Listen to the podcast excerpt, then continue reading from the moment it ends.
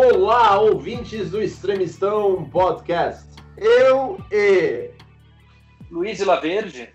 Estamos aqui à sua disposição, caros ouvintes e patronos, para mais um podcast lindo e maravilhoso a respeito de um filme que falará de forma inusitada sobre um outro tema.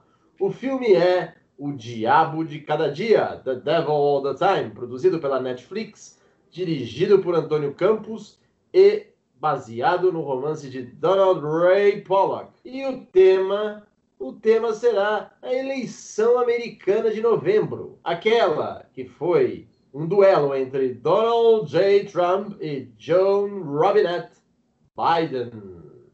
Luiz, você vê alguma relação entre esses dois fatos? O filme de Antônio Campos e a eleição que pôs para correr Donald J. Trump? É, eu diria assim que o filme do, do Antônio Campos ele trata sobre o Basket of Deplorables, né?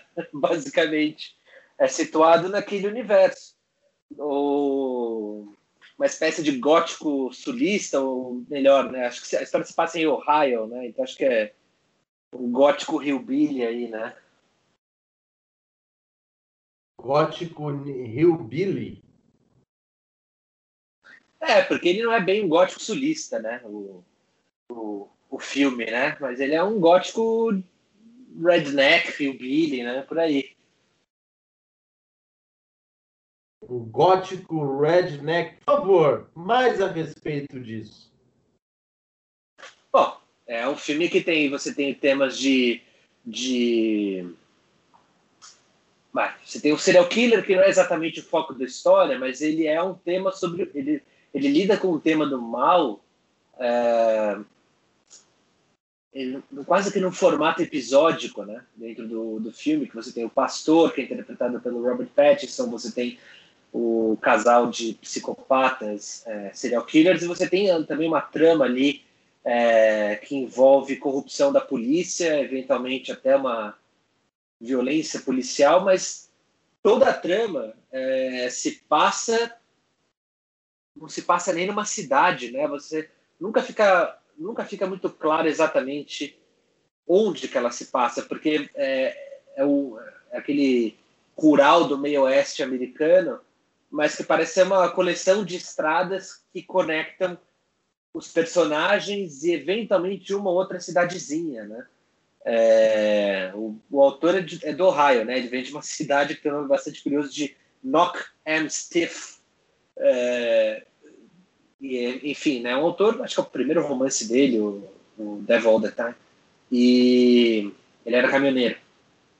E você tem nos Estados Unidos uma tradição muito rica de, de gótico sulista, né, que lida com, com basicamente assim um conflito de geração entre o que seria o passado do sul-americano com o, o que se espera dele no presente. Só que a história do Devil the Time ela não se passa no sul, dos Estados Unidos. Ela se passa nesse meio oeste aí, né? É, mas tem esses temas góticos. Né? É, o filme ele foi vendido, na verdade, assim, quando eu fui assistir ele, eu fiquei com a impressão que ele era um filme de terror, mas ele não é um filme de terror, né? É, e também não é exatamente filme de suspense. É um gótico.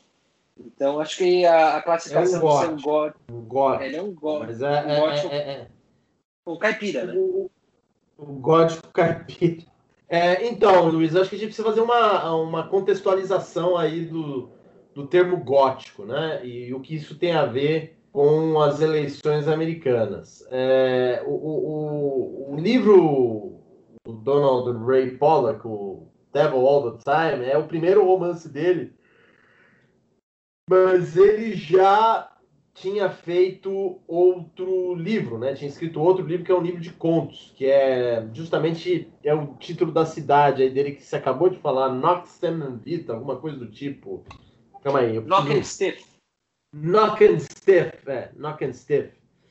E, e aí eu, eu dei uma folheada no livro, etc, né? Porque eu fiquei muito impressionado com o filme, mesmo num tendo em uma espécie de por vê-lo, fui ver para ver o que, que é. Fiquei muito impressionado com o filme. E um dos motivos é porque é dirigido por um brasileiro, né? Um brasileiro nascido em Nova York, mas ainda assim brasileiro, que é o Antônio Campos, filho do Lucas Mendes, jornalista que, para quem ainda não o nome a pessoa, é o, o, vamos dizer assim, o âncora do programa Manhattan Connection, que eu ainda não sei se passa na Globo News. Deve passar. O, o Lucas Mendes, ele já está há 50, quase 60 anos em Nova York, morando em Nova York, acho que 50 anos. E ele teve dois filhos lá, o Antônio e o Paulo Campos. O Antônio virou cineasta. O Paulo Campos, com quem o Antônio escreveu o roteiro do The Devil All the Time, virou aí o que me parece um escritor especializado em James Joyce, alguma coisa do tipo. E uh, o Antônio Campos ele começou a fazer a carreira dele no, nos Estados Unidos como diretor de filmes. Ele dirigiu alguns filmes independentes, ele produziu também alguns filmes independentes. É, fez aquele filme Christine com a Rebecca Hall, que atraiu bastante atenção. Dirigiu uh, e foi o produtor executivo daquela série The Sinner, que é exibida pela Netflix, e agora a Netflix bancou esse projeto dele, mais ambicioso, que é o Devil All the Time, que é baseado no romance do Pollock. Né? Uh, esse romance do Pollock, assim, é, que aliás foi lançado no Brasil pela Dark Side com o título de Nosso de Cada Dia, tradução do Paulo Ravieri, um bom tradutor, é um, é um livro que, assim, quando eu, eu li a página do livro, né, mesmo tendo a, a noção do que era o filme, porque eu já tinha assistido a película antes, o nome, o primeiro nome que me veio à mente foi Flannery O'Connor. Né? A influência da Flannery O'Connor uh, na obra do Pollock. O próprio Pollock diz isso em entrevistas que ele leu muito Flannery O'Connor, etc.